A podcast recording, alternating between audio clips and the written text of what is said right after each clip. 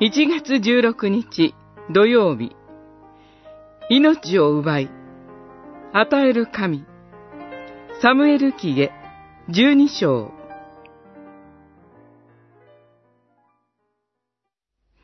バトシェバは男の子を産み、ダビデはその子をソロモンと名付けた。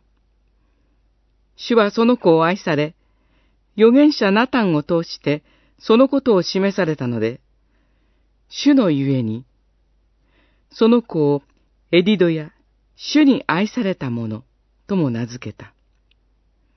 十二章二十四節二十五節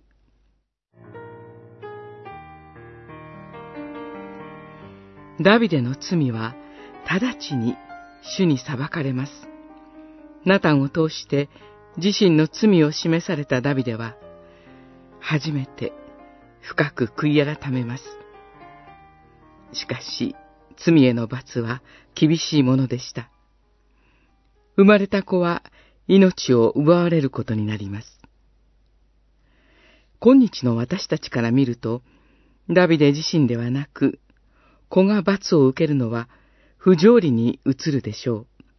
しかし、そもそも神は、私たちには、計り知ることができない判断に基づいて、人に命を与え、また奪う権威を持っておられるのです。ダビデは、子が助かるように断食します。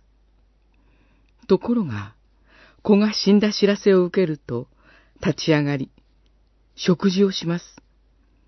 周囲の反応を見ても、これは異例な振る舞いでした。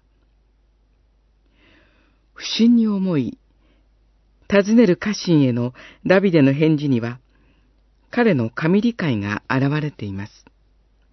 すなわち、ダビデはどんな罪でも生きている限り、神の許しが与えられる余地があること。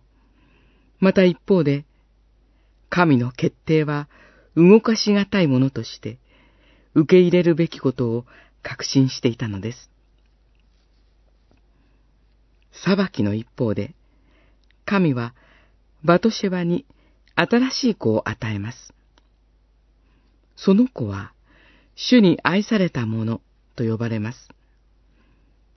最後にダビデは、神の許しによって、再び命を与えられるのです。